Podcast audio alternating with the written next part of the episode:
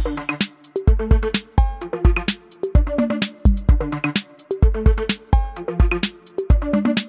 couldn't name the other two directors. The only qualification was that you could DocuSign at 3 a.m. Hallo und herzlich willkommen zum COI Matrix Podcast, dem Podcast über Luxemburg, Private Markets und Lunches. Wie ihr hört, mein Name ist Nick, ich darf wieder das Intro machen und Stefan ist erfreut, denn diesmal war wieder alles richtig, oder?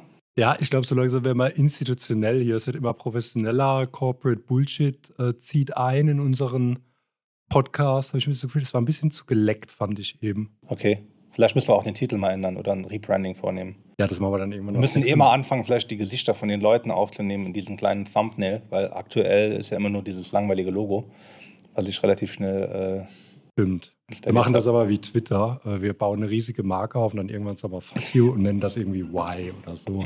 Und keiner kann da was mit anfangen und es ist auch ein bisschen rechtsradikal und konservativ. okay, weiß ich nicht, ob wir uns jemals dahin entwickeln. Äh, wenn das dein Ansinnen ist, Stefan, gut für Let's dich. see, let's see. Äh, vielleicht da nochmal der Hinweis: podcast at coi-matrix.lu. Hört sich furchtbar an, ist aber unsere E-Mail-Adresse, unter der man uns erreichen kann. Und Geht da eine Kollegin hat Geht da einer ran? Ja, eine Kollegin hat unlängst geschrieben, dass man auch anscheinend in Spotify oder in Apple Podcast auch Kommentare schreiben kann, wenn man so ein Q&A eröffnet. Aber da wir nicht wissen, wie das geht, gerne eine E-Mail schreiben und dann schauen wir uns das an. Um ein bisschen mehr Dialog zuzulassen mit unseren Hörern. Genau, das wollen wir, wollen interaktiv sein, bevor wir unseren ersten Live-Podcast machen. Aber ich glaube, äh, da erzählen wir später mal drüber. Ich habe dir einen Artikel geschickt von LinkedIn. Hast du den gelesen? Nee, den habe ich nicht gelesen. Ich, Warum? den, Du liest doch jeden Scheiß. Warum jetzt nicht, was ich hier auf LinkedIn äh, aufgepickt ich, fand, habe? ich fand den Artikel von Finanzszene fand ich äh, ungleich interessanter, Was den war ein paar Tage vorher geteilt hast mit der kompletten Belegschaft. Ah, über so einen okay. Asset Service aus Frankfurt. Ah, ja, ja, ja, genau. Ja. Da wollen wir ja nichts dazu sagen. Nee. Nee, okay. Ah, der war aber ein interessanter Artikel. Finanzszene hinter der Paywall. Wie bist Ja. du eigentlich rangekommen? Ich habe mich in die Paywall gekauft. Einfach. Ich hab mich Ernsthaft? Ja, ist auch ein Privat? super Newsletter. Ich nee, ich finde den auch super, aber dann lass, mach doch über die Company. Ähm, nee, im Gegensatz zu dir trenne ich strikt privat und geschäftliches. Ich mache das nur beim Handy, alles Ach so. andere läuft über die Okay. Firma. Aber den Artikel, den ich dir gesendet, äh, gesendet habe, ist über FTX. Da ist Okay. ja gerade vom ist wieder Sam Bankman-Fried, SBF. Okay. Er ist ja gerade vor Gericht, also der, wer es mitbekommen hat, diese mega Kryptobörse, die zusammengekracht ist. Und diese Kryptobörse war ja ein valid Geschäft. Das hat ja funktioniert, die haben damit Geld verdient, aber er hat wohl noch so einen zweiten Hedgefonds aufgemacht, wo er, und das Stimmt. ist jetzt äh, die Frage, wo er Kundengelder dafür missbraucht hat, über den Hedgefonds anzulegen, als die Kryptos gecrashed sind. Ähm, ist natürlich auch der Hedgefonds gecrashed, hat er nachgeschossen.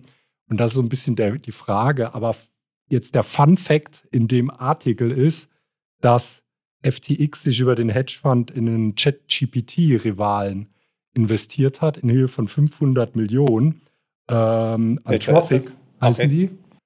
Und da ist. Ist da, auch, ist, auch, ist auch Philipp Amthor und, und Gutenberg investiert gewesen? Hoffentlich, da wissen wir ja, dass es ein gutes Investment ist. Und ähm, aber Amazon, jetzt gibt es wohl eine neue ähm, Finanzierungsrunde. Google geht rein. Und so wie es aussieht, könnten diese 500 Millionen ähm, praktisch den Wert, was der Insolvenzverwalter zurückholen so. kann von FTX, plus den Wert, was die 500 Millionen jetzt mal X macht, äh, ist die Recovery Rate sogar über 100. Okay, also das alte VC-Spiel, ich verkaufe dir eine Share für äh, einen Cent und dadurch ist die Unternehmensbewertung 100 Trilliarden. Genau. Das ist so, man darf nur in die Public gehen. Ja gut, dann. dann ist natürlich vorbei. Aber was sagt uns das eigentlich? Und ich glaube, jetzt kriege ich, äh, jetzt kriege ich gleich wahrscheinlich einen Hörfunkpreis oder ähm, die goldene, was gibt es da in, in deutscher goldene Stimmgabel für die beste Überleitung. Was sagt uns das über Corporate Governance, wenn wir FTX ähm, sehen über Börsen? Und ich glaube, da haben wir heute den perfekten Gast Okay. dafür. Ich hätte eine andere Überleitung gewählt. Ich hätte gesagt, das war mal ein, ein Skandal, der ausnahmsweise nichts mit Luxemburg zu tun hatte. Anders als viele anderen wie Madoff etc., die immer mal auch noch mal ein bisschen Outreach hatten. Aber auch da wäre ich natürlich auf das Thema Corporate Governance zu sprechen gekommen. Insofern sehr also ich gute Überleitung. Überleitung besser, aber dafür kann ich sagen, hallo Alex Lawrence. Hi there, how are you guys? oh, okay, so we have to switch to English now. Uh, okay, Uh, so Nobody tut- told us? Es tut mir leid. you said you are full-blown Luxembourgish. Äh, so ja, we- aber ich habe so viele äh, Englisch und äh, Französisch gesprochen, das habe mein Deutsch vergessen. Ah, okay. but, but still good. Nicht so schlecht. Still good. really good. Good to Danke have you. sehr. Pleasure. Thanks for having me on. Welcome, welcome. Thank you. Um, how do we start? What is your conflict of interest? Good lord, my conflict of interest is probably something around nationality. Um, my wife is Brazilian. Um, I am lucky enough to be British. My mother is Irish, but I'm not. My father is Polish, and I am. Um, my wife is Brazilian, and I am. And I'm Luxembourgish. So how many passports do you Well, passports or nationalities? Five Okay. passports, four nationalities. Oh wow, you would be the perfect CEO for Wirecard.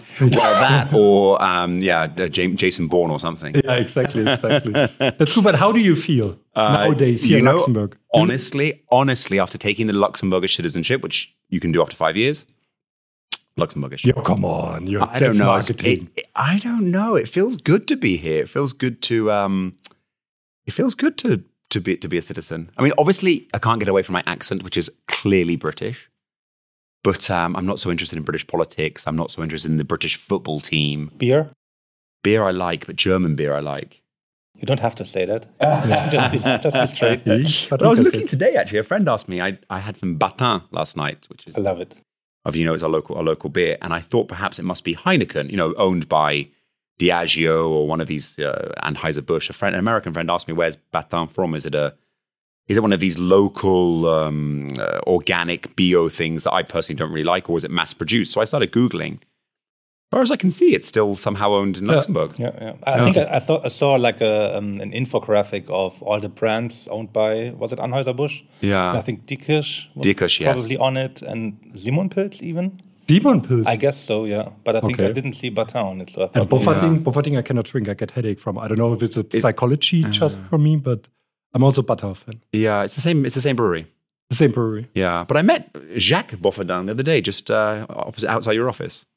Okay, just hanging around with some beers. So I think he used to work for BNP in Oh. the same building. So Ah, okay. yeah, for what? But tell us something about you, Alex. Background. Where do you come from? What are you doing wow. here in Luxembourg?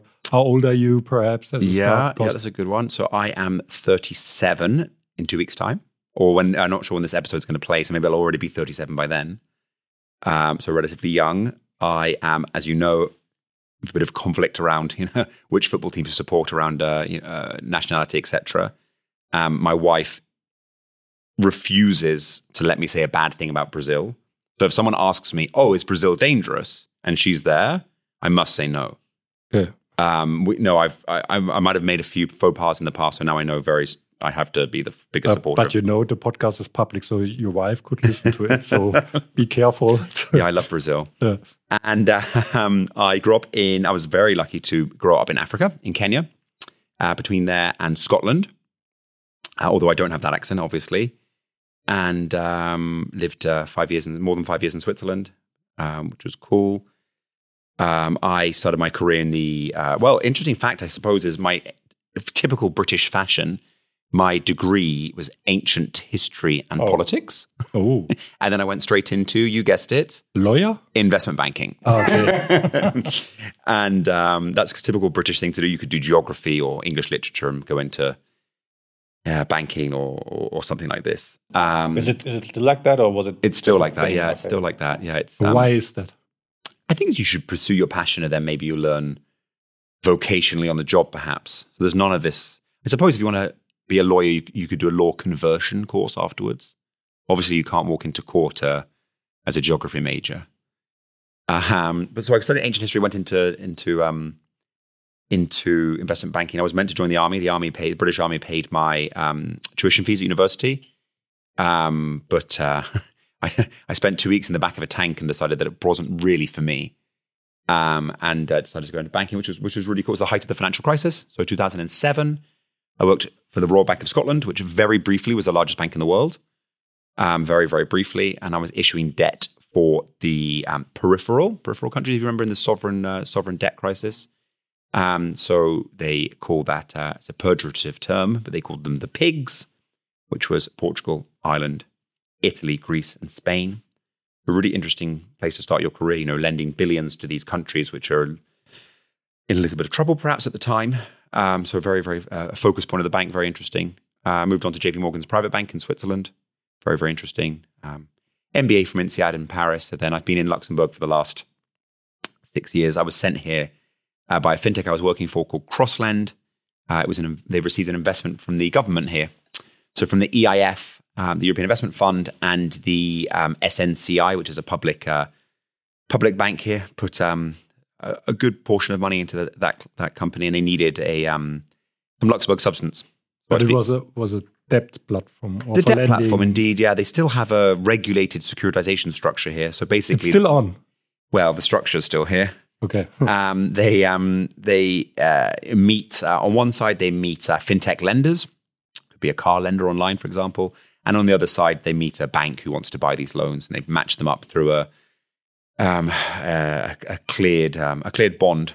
And um, some of that was some of the idea of that was that potentially under some of these CRR rules, you could account for that bond on a bank's balance sheet um, in a more efficient way than the actual loans themselves. But it was an ambiguous, ambiguous law. But I was sent here to really build some substance. And we thought, you know, should we do this one of two ways? Should we take the money and pretend? Or should we do it properly? And we decided, obviously, the correct way, do it properly. So we took an office um, right in right downtown, Boulevard Royal, beautiful old uh, uh, building. And we were maybe, I think, 11 by the end here, 11, uh, 11 people split between sales, sales and um, relationship management. So let's call, call it front office, which is um, uh, not so much of that in Luxembourg. I'm happy to get onto that later. It's definitely changing. And a little bit of the data science team, which was really, really cool to have really some um, some R and D and some uh, some some uh, some of that sort of data science here. So we made a real go of you know really moving here um, May I ask a nerdy question since we've got a few regulatory experts in yeah. our listenership? So those guys were um, employed by the securitization vehicle, or was no. there a number of entities? No, that's a really good question. So the securitization vehicle, there's very, very few that are regulated. Um, so um, a very few that are regulated. So I think there's 12 or 13, or there was, and we have you know a lot of securitization vehicles in Luxembourg. That's that's one of our specialities. Um, yeah, I've been in Luxembourg for five minutes and I'm already using an hour. One of our specialities. integrated. yes, exactly. And um, no, so that's that that that um, structure had to be bankruptcy remote. You can't say bankruptcy proof after the um, after the global financial crisis, but bankruptcy remote is the, as I understand, the correct term. Um, and then if they have employees, well, there's a, you know you can't really have employees, you can't really take on debt, etc., uh, etc. Et um, so no, we were employees of um, a subsidiary here, fully owned by the by the German subsidiary, um, and then the the the uh, securitization fund was run, you know, professionally by a by a third party. Let's put it that okay. way. Um, but that was really, really that was really, really a cool time, uh, and the, the, we really saw how the ecosystem here was opening up to fintech, innovation, attracting people. Um, so the LHoFT, so that's the Luxembourg House of Financial Technology um, run by a, a, fantastic gentleman called Nasir. Um, they had just started, so 2017, maybe they started a year earlier. Um, the finance minister at the time, Pierre Gramegna, was very interested in the sector um, to try and diversify a little bit away from you know pure financial services, um, even though it's not that far to move to fintech. So we, you know, we really, really, really welcomed um, strongly here with a partnership with the State Savings Bank, the Spuerkeess, uh, that's the Sparkassen for the uh, German listeners. and um, thanks for the clarification. Yep. and uh, no, it was really cool. We had a really, really cool time. I was really happy to. You know, I was running around conferences around Europe and uh, whoa, even further, Miami, um, New York, all sorts of conferences, meeting all the fintech lenders you can imagine. So it's a very cool time in my life. But uh, we discussed in the last podcast, we had also some entrepreneurs, huh. some VCs here and we always discuss the the Luxembourgish ecosystem for VCs, for startups, for fintech. Yeah. What what you are saying was a all in all positive, oh yeah, welcoming atmosphere. Hundred percent, very welcoming. And it's now not your marketing Alex sales guy. It's no, it was good. It was really really good. We because really... you are also a little bit biased because when I see you you you making some uh, advertisement for Luxembourg for finance. oh yeah, that's true. Hmm. That's true. That's so, true. I was uh, yeah, I wakeboarded down the Moselle that's a funny story. I actually couldn't we, wait. We asked you about conflicts of interest. You didn't mention this. I, I, I wait, they asked me. They called me and said, "Listen, we're doing a Luxembourg for, for Luxembourg for Finance. It's a um, an agency here that does a lot of good work spreading the word about Luxembourg. You know it more than I around the world. I think, um, yeah, they're great. And um, they asked me, listen, you're a younger person. Um, you should. We'd like to do a small documentary on your life. I said, okay, fine. I, you know, I'm, I walk in the forest with my dog. They said, boring. I said, okay, well, I, you know, I like to uh, swim. Boring. Well, I don't know. Uh, I wakeboard on the Moselle. Which is not true. Uh, That's how the Kardashians started. Yeah, like and they said, "Oh yes, that would be great." So they'd hired two drone crews, uh, a camera crew of at least two cameramen, and uh, they'd rented a boat. They'd rented an instructor, and I thought to myself, "Good lord, I'm going to embarrass myself here, embarrass the company perhaps as well." So I flew to Greece. It was um, first of, I forget, first of April or first of May, so still pretty cold and that's uh, first of May. That's a holiday in Greece. So I found the only wakeboard school open, which is at the Four Seasons, and priced accordingly, as you can imagine, and took a two or three hour lesson. And then I came back May second, jumped in the water, and did this and did this um, this this this film about how it's it cool. was not it was not cut. So uh, if anybody want to see the video, it's still online. or you yeah, can- absolutely. Yeah, it's called something like "Live, Work, and Wakeboard in Luxembourg." And, something there, like and then, then there's a making off which was shot in Greece as well. or- yeah, yeah, that I should have done.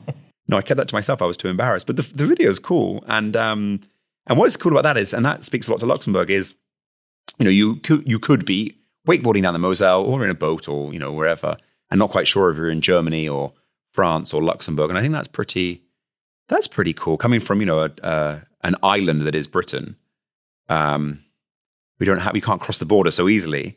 There's always depends where you come from. We had also guest here from Hamburg, and she said the weather here is perfect compared to Hamburg. It's Right. Yeah. it's amazing. Yeah. But also, fun fact of the video you once told me is you're standing at the end of your wakeboarding, you're standing around a barbecue, and fun fact, you are I I'm uh, a vegan. I'm plant based. I don't eat meat. so, so you you ate it for Luxembourg for I did, yeah. There's put- this, there's this final scene where the this barbecue on kind of like a pendulum is swinging back and forward, full of meat. volle Schwenker. Yeah, uh, it, it looked good, I have to say.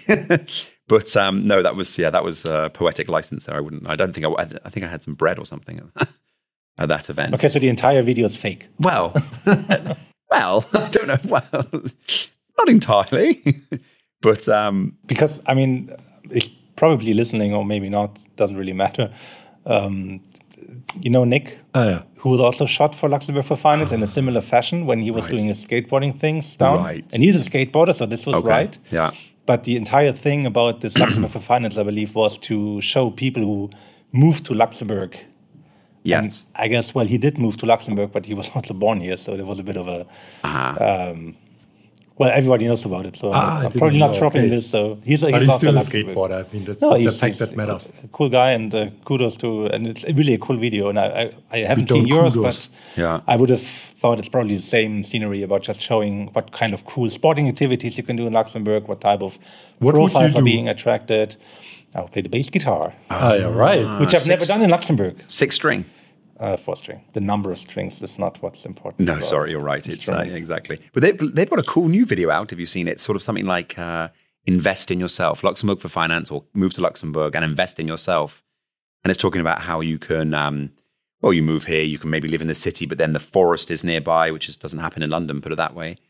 And um, you know, you could be dealing with a trading desk in New York, and then have a lunch out at a nice bistro, and then come back and reconcile, I don't know, a fund with Asia or something, or maybe the other way around, actually, time zone wise. And uh, I mean, that's pretty cool. Invest in yourself, and I think it is becoming a more of a, you know, a top um, destination. Yeah, probably just, I mean, because, I mean, you know each other, we, we haven't really spoken uh, before. So you, it seems you've lived in many different places uh, Yeah. throughout your childhood and Yeah. also during studies and, and stuff. Um, so when exactly did you come to Luxembourg? 2017, 17. November 2nd. Okay, that's very precise. And how does it work with the citizenship? Because I thought you would have have to live here like 10 years. It's five. It's five. It's five plus um, civil um, civil courses about uh, you know the the, the history of the country, uh, which is reasonably interesting, and um, uh, then it was the Sproochentest, the our famous uh, language test, and that's it. Then you wait. Um, you wait. You're supposed to wait eight months, but there is a trick. If you sign this um, welcome and integration contract, they give you free language lessons, and as a perk of this contract, they cut the f- eight months to four months. So I got my. I did it pretty quickly. And now you're on trial period, or it's like No, I'm in. They can't take it away now. I'm in. Yeah, I'm in. Yeah, you're next, in. next is to get my wife in. She's Brazilian, and she's um, a little bit sick of being sort of stopped at the border of Schengen and being. Like, she's usually bothered in Germany. How long are you here? What are you doing here, Mm. etc. So she's very keen on on taking that passport. So let's. Um, But coming back, you landed with CrossLend in Luxembourg. So that was the initial. well, I, la- I Oh, landed you've been in landed- Luxembourg when you were. No, I, no. So this is it's it's reasonably funny. I was driving from Paris, from Fontainebleau, from uh, finishing my business school INSEAD, to Berlin to start this new job with this fintech CrossLend, CrossLend uh, GmbH, I guess. And um, I drove through Luxembourg because it's on the way, and I stayed with my friend for the night. Never been here before. We had dinner, thought it was nice. Carried on. I arrived in Germany, and the the managing director said, "Listen, uh, Luxembourg government's just given us some money. We need to send someone." Right. Well, I haven't even unpacked. I'll just go back. and that was how it happened. So how was your Berlin experience then? Like one day, half a day? It was, you know, by the time they fixed sort of, you know, the new contract, etc., it was, I think, six weeks. So I was in an Airbnb for six okay, weeks. so you didn't have a flat or anything. So you were no, I had a flat. I had a, I had an Airbnb in Prenzlau, Prenzlauer Okay. and um, uh, I was happy to come back to Luxembourg. I was happy to come back somewhere French speaking as well. And But don't you miss the Berlin vibes? I mean, Hmm. Stephan's pretty much a a Berlin fan. Hmm. No, but you have also a beer. You look. You could. Uh, you have a suit on. I mean, it's super professional, but you could also be a hipster. yeah, could be, Yeah. could be. I yeah, you tried. I, you should have seen my beard this summer. It was huge. Um, I walked into a barber in Mitte. My first experience. I'd you know driven there, walked into a barber. I thought, oh, I'll have my hair and beard trimmed. Hundred euros. It was that kind of sort of. In Berlin. It was that kind As of in- fancy hipster place. You know the type. And I thought I have not negotiated a big enough salary to cover hundred euro haircuts. Um, so I left pretty quickly. So you went to Luxembourg and paid 200. yeah, where do I get my haircut? Or Usually shitty haircut. Yeah, yeah. For, well, yeah. You said it. Yeah. I'm always going to Germany. Yeah, to yeah, yeah, I still yeah. have not found my. yeah. I usually, when I'm abroad, I get it done. Seriously. Yeah, I wait till I go to Brazil or something. Okay, yeah, sure. That's pretty far. Once a month. Um, So you landed in I landed in Luxembourg, Lux- 2007. 17. So and then, how long did Cross uh, did you go with? I was there until the pandemic, so that would have been April 2020. Then I did a couple of other things. I started, um, well, conflict of interest. Stephan and I have a common client. Um, so I started working for them. It's a private equity platform, um, which is really cool, still is cool. um, the idea is it's sort of an aggregator. So, you know, if you want to have a really well diversified private equity portfolio and you want to go to direct, winning the lottery is probably not enough because you probably want to do five funds a year, probably. And the minimum tickets for you know a, a, a decent fund is different if you're doing an emerging manager, and we can argue maybe actually there are better returns with emerging managers. Depends on the data. Um, but if you're going to go blockbuster fund like um, well, any of them, you're probably looking at five to twenty million to get in. Um, so let's say it's twenty, you do five in one year. That's a hundred million. Then you want to do five years of investing to get to your fifth vintage, and then on the sixth vintage, probably they you will pay your capital calls from the distributions of the first vintage. So just some back of the envelope, you need to do, let's say it's ten per fund. Let's say that's fifty a year. You know, that's two hundred and fifty million euros or dollars, as you like, to get a really institutional grade, awesome diversified. Uh, and that's just not possible even for someone who sells their business because you, if you sold your big business, you'd have the you have your family house, you have something in equity, etc. You'd have I don't know kids' school fees, etc., etc. But it's not in the it's not in reach for anyone anyone normal, anyone even you know it's it's not within reach. So or you could go to a fund of funds and pay extra fees, of course. And so the idea of this uh, particular platform, our co- common client, is that you can invest with 125,000 euros, and it aggregates a number of people similar to yourself, and you know 70 of them get together, then uh, then one investment is made sort of collectively on your behalf. So that's pretty cool. I wouldn't call it. You can't ever use the R word in these things. Um, R word being retail because it's not a retail product, and it's not for retail. So sort of depends on the country, but don't want to get myself in any trouble here. But somewhere between professional investor and well informed depends on the jurisdiction. But This is not investment advice. Please it's certainly not investment advice. Do your own research. I don't think I've even mentioned the name of the platform. Certainly do your own research.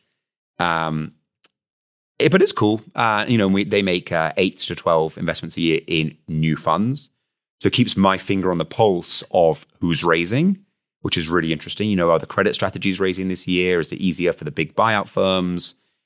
Um, so it really keeps me involved. And I was I was part of their let's say front office team, early team, um, part of the investor relations team, and then I ran the fund selection team. So even more de- delving into who's raising, due diligence, etc. So that's half a buy side and half a sell side role in the same role. Very cool. And now I step back and I sort of quote unquote just chair the um, board in Luxembourg. Makes sense. I'm based here. So 2020, you stepped out of CrossLend. Uh, stepped out of CrossLend and started working with this platform. Okay, so and start working with platform, but in 2021, too, you stepped also out in more. Would would you call it an independent director role? Yeah, I so I was again working for uh, another private equity company, well, a venture capital company, put it that way, private credit fund, something like this, um, running their emerging markets team. Running around all sorts of interesting countries, trying to invest in young fintech companies, early stage fintech. So, and that was very interesting because it was both with debt, i.e., they might be a young, I don't know, car lender or scooter lender in India. Where did they get the money from? They're not a bank. Oh, we would step in and lend them the money, and they would make, you know, a thousand scooter loans or something. And um, so it was the debt side, but we would also inject equity. So somewhere between a private credit fund and an early stage VC. So that was really, really cool. Run on some really interesting businesses. And that was still based in Luxembourg. I was based in Luxembourg because I am. Their vehicle is based in Luxembourg because, as you know, it's probably the best jurisdiction in Europe to raise funds. Also. Uh, Um, you know, from the savoir-faire of the industry to um, the languages spoken to um, the let's say um, efficient Are you sure you get no check from Luxembourg for finance? I'm still on probation. um, you know, to the tax, tax efficient structures we have here, etc. and so, um, so they have a vehicle here, but no, I was sort of uh, working from here um, in the correct manner. Uh, but uh, but no, the investment advisor was London, and the and the structure was here. Um, and I decided at some point that uh, my wife and I would like to have kids, and running around Brazil and Mexico and Pakistan and India is probably not conducive to such a thing. So I decided to go full time into the independent directorship space. I think I have a niche. Um, you know, uh, you could argue from, from a diversity point of view, I'm a little bit younger, perhaps than, than my colleagues. Um, I have that Latin American card to play because you know I'm Brazilian. And at the end of the day, it's I'd like to think I'm a bridge between where the investment advisor is, Brazil, London, Switzerland, and Luxembourg, someone who can translate from one to the other, um, and have the investment experience, which um, there's less of that in Luxembourg. There's, you know, you you might have very qualified board members who could be ex audit partners, very hugely qualified, totally necessary. Um, could be ex lawyers or continuing lawyers who want to, you know, on the side and on a board, but very few, let's say, deal team, private equity, um, sort of people on boards. So I try and le- that's my thing. Uh, that's my thing. I try and leverage that. You know, I'm the bridge from your country to here, and I'm happy to give some investment advice. I know what a waterfall structure is, and um, and that sort of thing. So I think it's cool. I have some traction in the market. Um, I uh, yeah, it, it works. It works really well for me. Then again, I keep my finger on the pulse of. You tend to get on these boards as a when it's a new board. Something would go pretty wrong for them to replace somebody. You get on as a new board, so then you see, you know, how did the fundraise go because you're there at the, the time.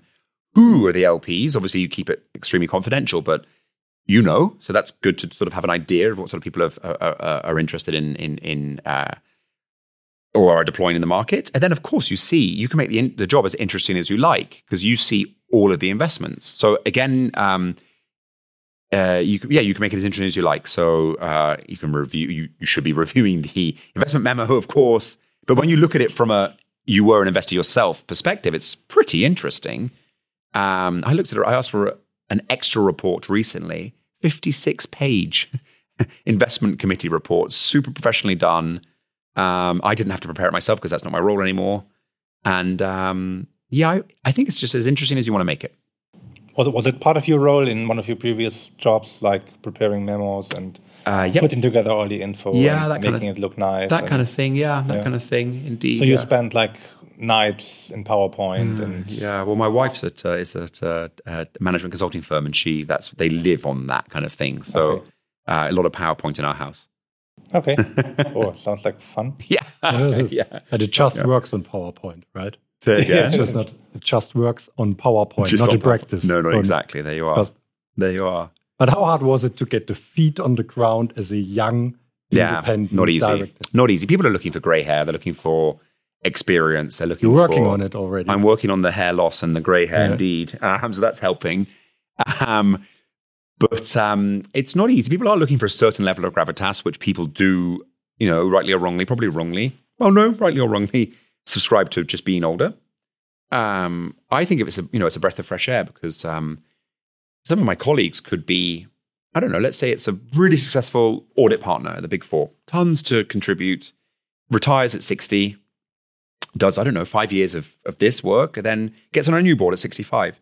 Well, these boards are, well, how long does the fund last? 12, 12 years, maybe? So you know, that's, you're getting a little bit older at that sort of, obviously you could probably still be president of the United States at that, at that age. But um, I don't know, it's a breath of fresh air to be a little bit younger, be a little bit more, um, mm, a little bit more maybe involved in the details, a little bit more enthusiastic. Um, it works really well for me, but that's my that's my personal brand. Do I think that someone could leave PwC after two years in Luxembourg and full time be a director? I think it would be difficult. Um, I think it would be a little bit difficult, but Unless you take some tax papers with you and uh, survive. I'm not gonna. I'm not survive gonna a involve. trial. yeah, exactly, exactly. Did you see we have a museum here by the or a or a art exposition exposition by the uh, the Gare, the the rock the Rocard, whatever it is about So, uh, so things that are famous about Luxembourg. Lux Lait, which is the milk company, and Lux Papers, Oh, which is the scandal. and who on earth put public money into funding that? Uh, arts? Luxembourg. uh, speaking about diversity, I mean, it's all the different angles. But so you are, let's put it like this. I now make marketing for you. You are the new generation of independent director. Before you had some private bankers who saying, okay, I'm out of my job. I want still to do something, but not want to be fully involved. So it's nice to have still the contact to bank, to board, etc. But but it's not my main job, you know. It's just I'm fading out. But you're saying, okay, it's it's it's my business model. I understand investment and strategy. I'm living in Luxembourg. I believe in Luxembourg, and I want to. And that what I know from my experience with you, I want to actively contribute to a board and run a board. So you're not just sitting there and you uh, let the people explain to you what happens. So you are, or what I have seen, really prepared and ask the right questions and not any questions to ask something. So That's kind. Thank you. thank you. That's Yeah, I'm trying. Yeah, I appre- I appreciate I'm that. not getting paid by Alex no, yeah, that would be a conflict. No, I appreciate that, and it's true. I um, I'm really, I'm really giving it a good go, and um, you know, I have like a CRM at home, and I'm really, you know, it's sort of CRM on my laptop, and I'm really treating it like a job. You know, I'm generating lead generation and and this sort of thing, and so I like it. Uh, it suits me. Um, you know, what are they paying me for? Well, they're paying me for corporate governance. They pay me for substance to be based in Luxembourg and be actually you don't need to be Luxembourgish. Uh, certainly doesn't help in the market, doesn't hurt in the marketing, but that's not the test. Um, corporate governance. Then, of course, there's the a little bit, you know, some some thoughts around the investments. That being my background, um, and then I like to try to chair the meetings just because try and keep it peppy and enthusiastic and move it along a little bit. Um, so that's kind of my niche. Works pretty well. Do a little bit of value add. Maybe pick up my clients from the airport. Uh, um, that sort of thing. I think people appreciate. So that's an extra concierge service that you're offering. Yeah, your- extra your concierge clients service as well. Indeed, yeah. And you you are very enthusiastic about many things. I have the feeling. What what's your idea? You also want to be a, a one man show, or do you think bigger? Do you think perhaps are this new kind of directors we need more really skilled directors that see this as the main job, running boards, corporate governance got more and more tricky and tricky about regulations. But have you ever thought about a director's office, perhaps also going to a director's office, working for one or open your own? Yeah, so the industry is definitely going that way. Definitely going that way. I heard from um, an AIFM in um, the other end, other side of town. They think that there is about 750 um, independent directors running around Luxembourg, usually working from home with the profile that perhaps we've discussed already in this podcast so far. I don't have any oversight if that's even in the right ballpark, but sounds like it could be. Um, I, there are people who are professionalizing it. So I'm a member of a network. Um, someone approached me yesterday to set up a new network. Uh, you mentioned the director's office, which is doing good work. Um, there's a couple. There's a couple more. Um, I yeah, I don't haven't come up to come up. I think it should go that way. You know, it's good to have an office to welcome clients. Um, you do need admin support. Um, so probably it will go more that way. You know, I've seen models of exactly what you mentioned about you know, people trying to professionalize and having a network, and there's an economic model between you know the um, managing partners of that firm and the new directors, for example, something like this. So it's definitely something I'm thinking about. But right now, I'm pretty keen on just getting more mandates, getting the word out there. Um, I'm the you know man on the ground.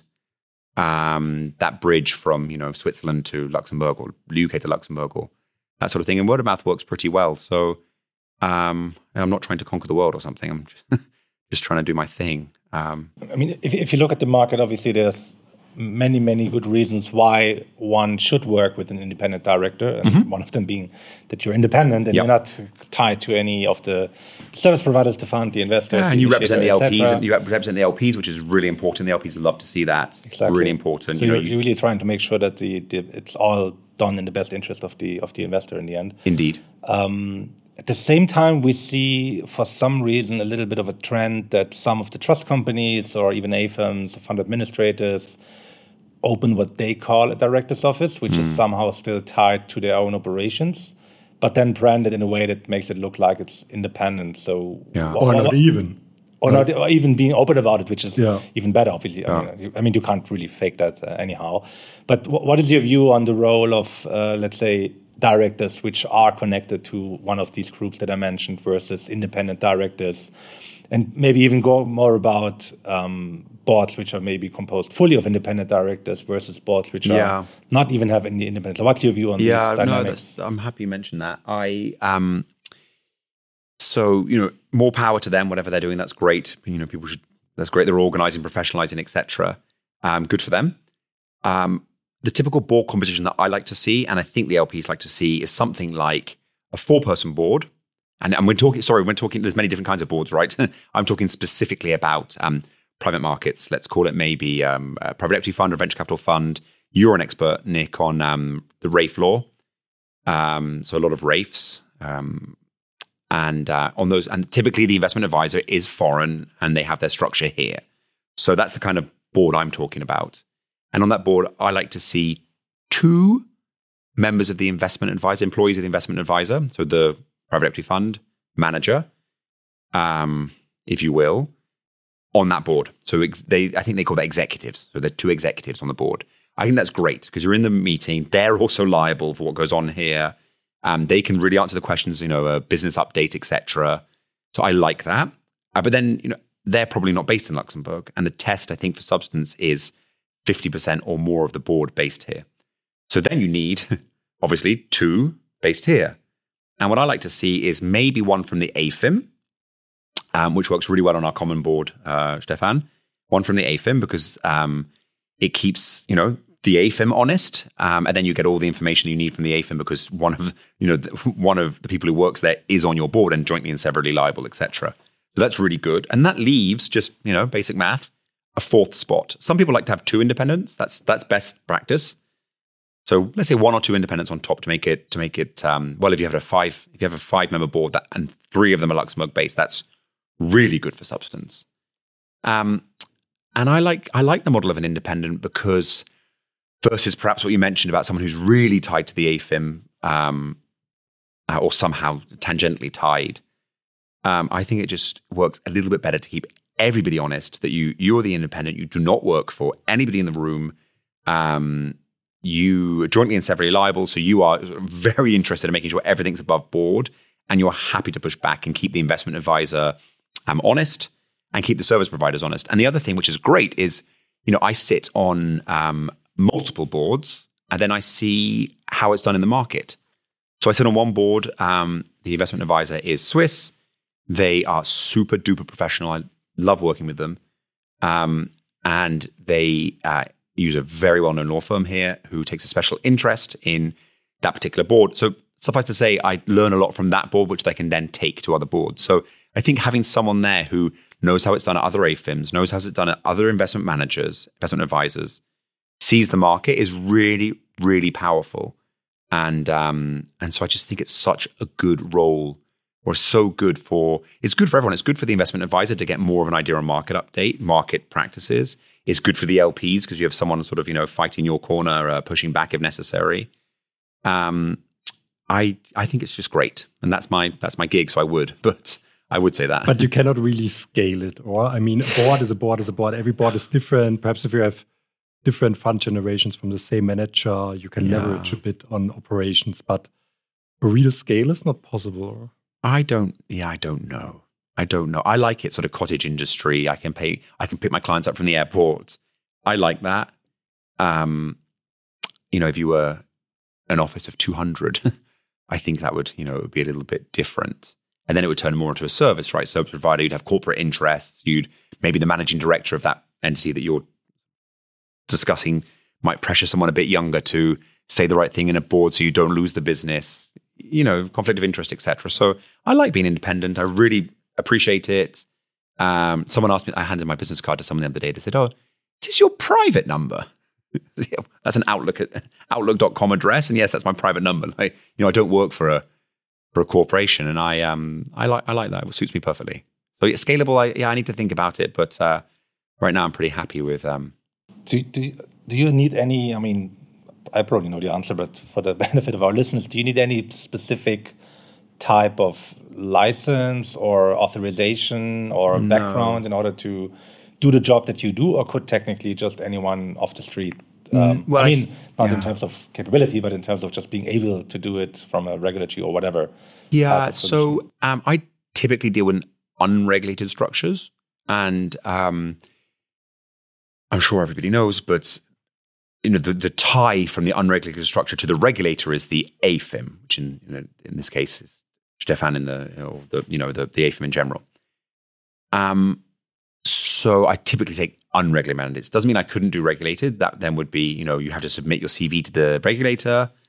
Um, I think you'd be in a little bit of trouble with your LPs if you just picked up, you know, someone from the street.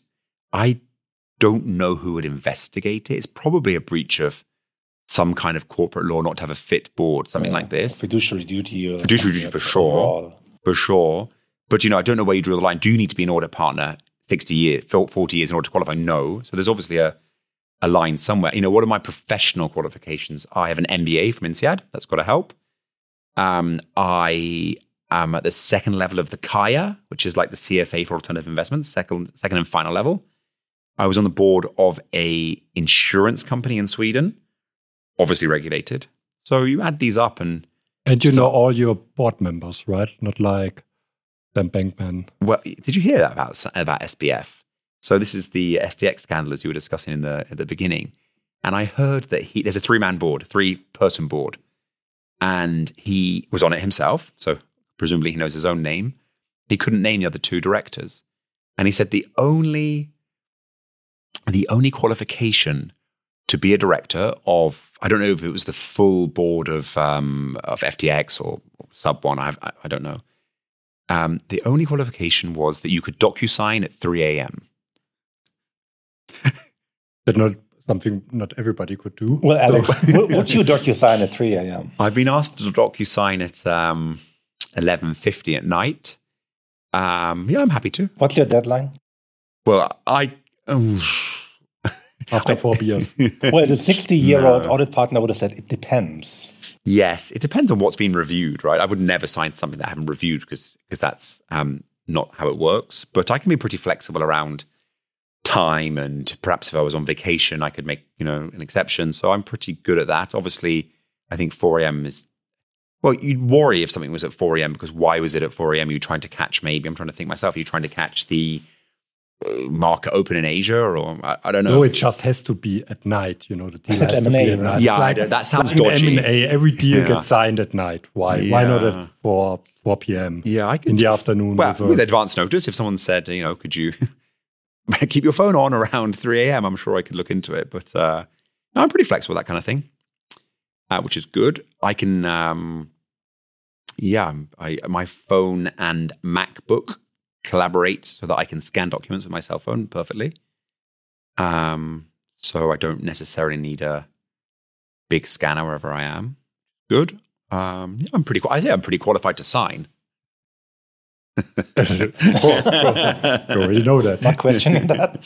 but uh, uh, you're a very positive guy. Oh. But what really fucks you up as an independent director, what you really don't like working with clients, and then the second question, what fucks up? It's perhaps a little bit hard for your British.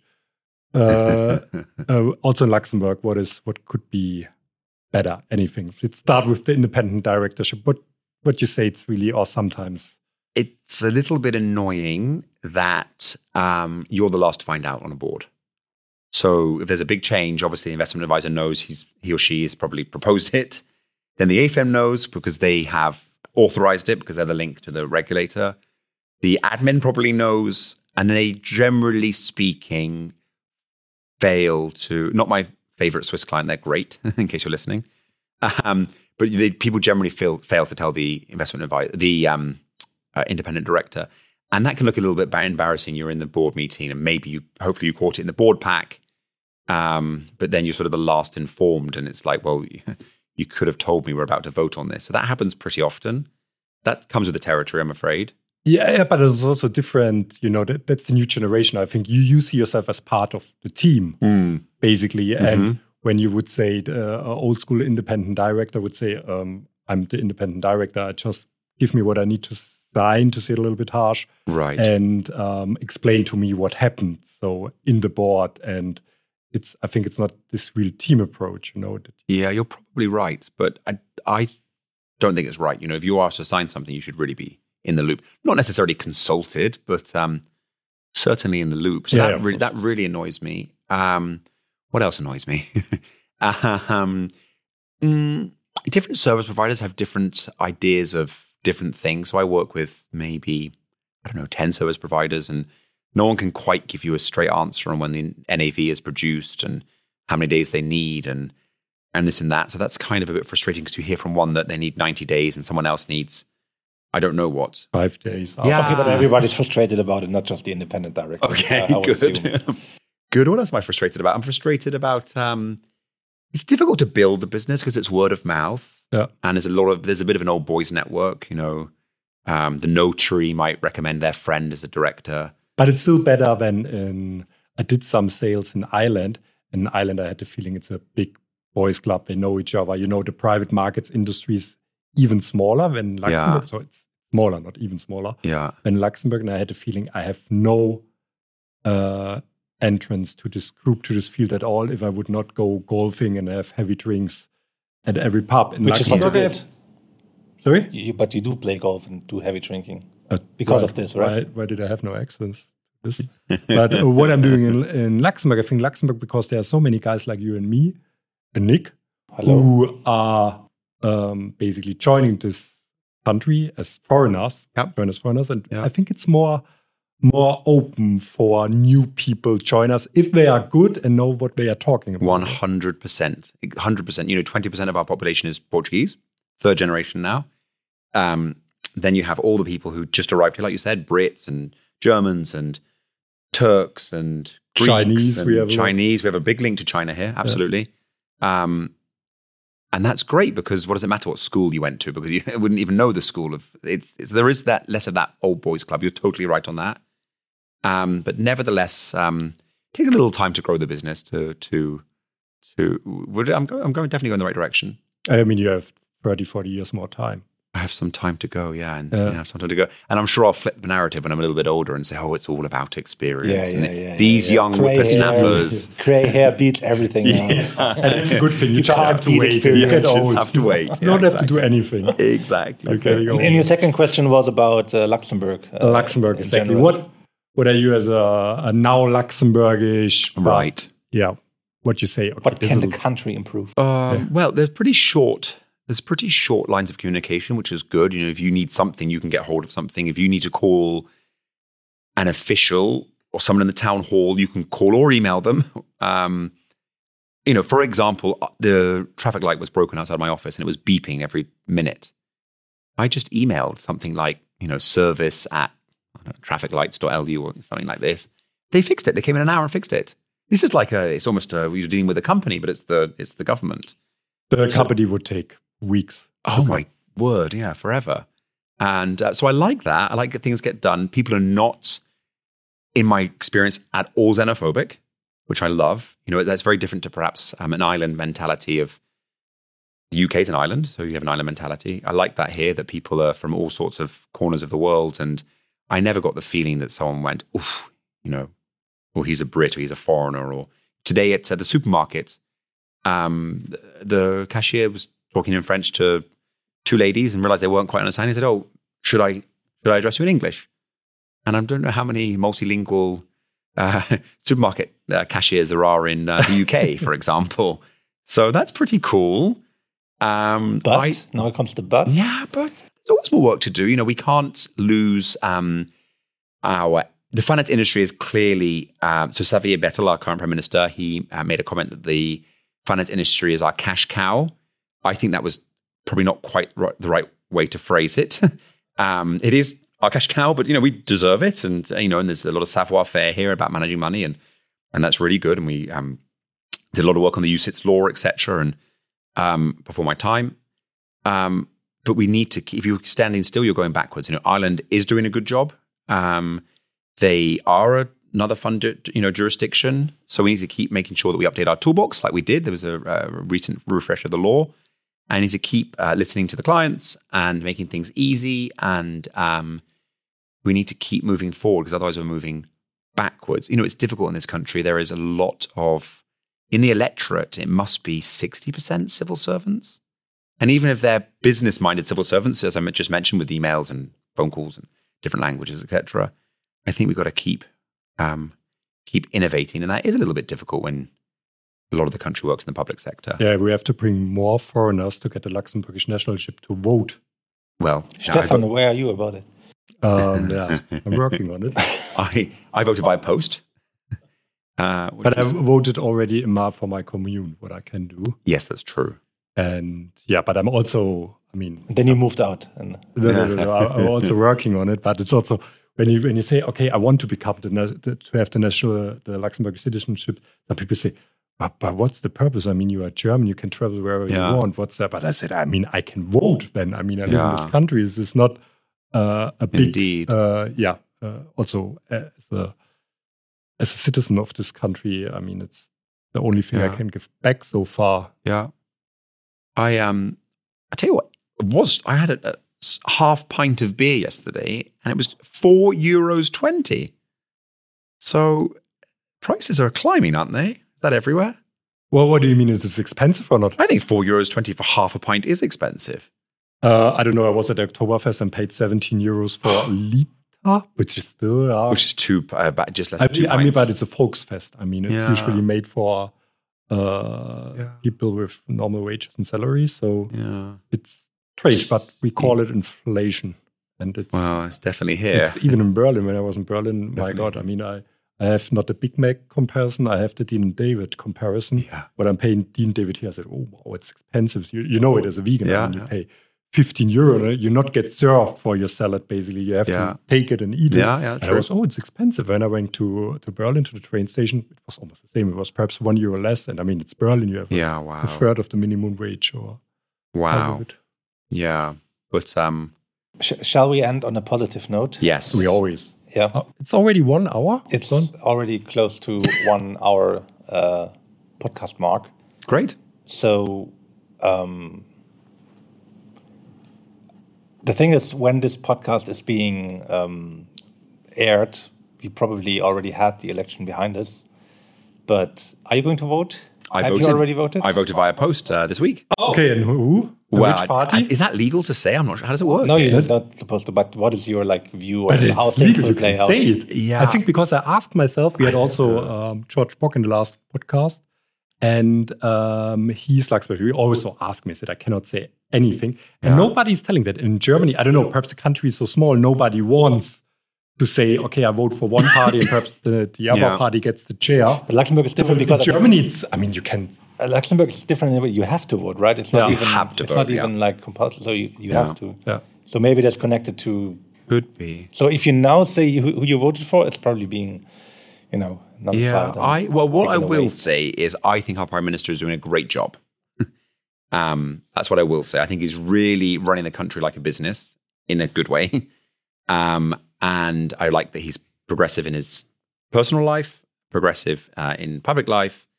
Um, I think he's really cool. Um, I think he really held. We're a small country. He really held Boris Johnson to um, to account when the UK left um, left the European Union. He was very fair. He said, "Listen, you know, you chose to leave, so don't come crying to us that the that the you know the the the the um the negotiations are too tough. Like we still want you in. you chose to leave, and I really like that that he stood up for um, what everyone else was thinking. I think he's cool, and that's um you know you see him on the street, and he'll talk to you. So um, I'm a big fan. I'm not going to say who I voted for, but I think he's a really cool dude and um, and he seems to have a quite a big impact on the international stage, considering what a small country we are. So more power to him, I would say. So, but you voted for Luc Frieden. No, yeah. Or the Pirates, the Yeah, Pirate Party. Pirate party. Yeah, no, I'll give it to myself. But Yeah. um, it is an interesting. Tell you what, one thing they should do when they make you a citizen is tell you how the voting works. This was like rocket science for me. You But- come, you you you have twenty. Or I might have even got it wrong, but looks like you. Ha- so first, I used Google Translate on my phone. You know when you can use the camera to take a picture of the voting instructions to make sure I got it completely right. Um, so it's not in English. Well, I suppose why would it be? Because it's just for citizens, but maybe it should be. Who all passed the Sproochentest anyhow. So Well, that, yeah, Well, that could be part of that. 95%? Ninety-eight percent. Okay. Um, uh, you so you think you drew twenty-one votes, but I didn't quite work out if it's proportional representation or you know in England we have first past the post system where you just vote in your let's say commune or constituency, and the person who wins the most votes in that constituency wins the seat, and all the other votes are let's say lost because just one candidate per constituency. I'm already lost. Oh, So, so so, so your vote might be invalid and you wouldn't even know. It's not invalid, but it, you vote in your constituency, so your commune or, or whatever your state, and you have you send one or two or whoever many MPs to members of parliament to parliament, and that's it. Whoever wins there wins, and the votes that you know, if all the other votes are voted for the losing guy, well, that losing guy isn't in parliament, so they just that's the end of it. Whereas I think here it's more proportional. You, yeah, well, I find it confusing here too. They should they should put that in the civil test. How does the voting system work? But I think it is. Well, it's But high level, not really. It's just what kind of voting system you have. Yeah, I went down to the commune and asked. I had, tw- I had 21 votes. okay. I hope you gave it to the right direction. Not really have uh, there's a not the right party in power. There's, there's, well, there's a communist party. I didn't, I didn't even know that. you know what I did, which I thought was very smart? is I, I went on LinkedIn and typed in every candidate's uh, name, and you'd be surprised. Well, I, about 40% didn't have LinkedIn. yeah. So that to me is a red flag in a country like this, which is meant to be doing more with the public sec- private sector. I thought to myself, well, there may be more career politicians or not so business focused. Maybe I got maybe that's a, the wrong test. Maybe maybe I'm wrong. But it's a good indicator. I mean, also that was what people said about Luc Frieden. is There's not enough in social media, and Hmm. there's also no Instagram. I mean, nowadays that you can say about Instagram or think what you want, but as a politician, I mean, you should have an Instagram page. I mean, it's I wrote to a few of them on LinkedIn, and I just said, listen, you know, what's Should I vote why- for you? Yeah, what's your what's your manifesto, etc. And they and that I think that's a that's a bit like a town hall. You know, that's a that's Yeah. a legitimate way to reach out to your representative, and you know, they and the and the people answered, did this and that, and I thought that was really cool. And That's a legitimate way to communicate with your constituents, I guess. My Instagram and Snapchat might be a bit far. very analytic how you uh, found your right vote party to do it. yeah, check, check It sounds LinkedIn. like. yeah, Or just chatting on LinkedIn. exactly, Do you need independent director? exactly.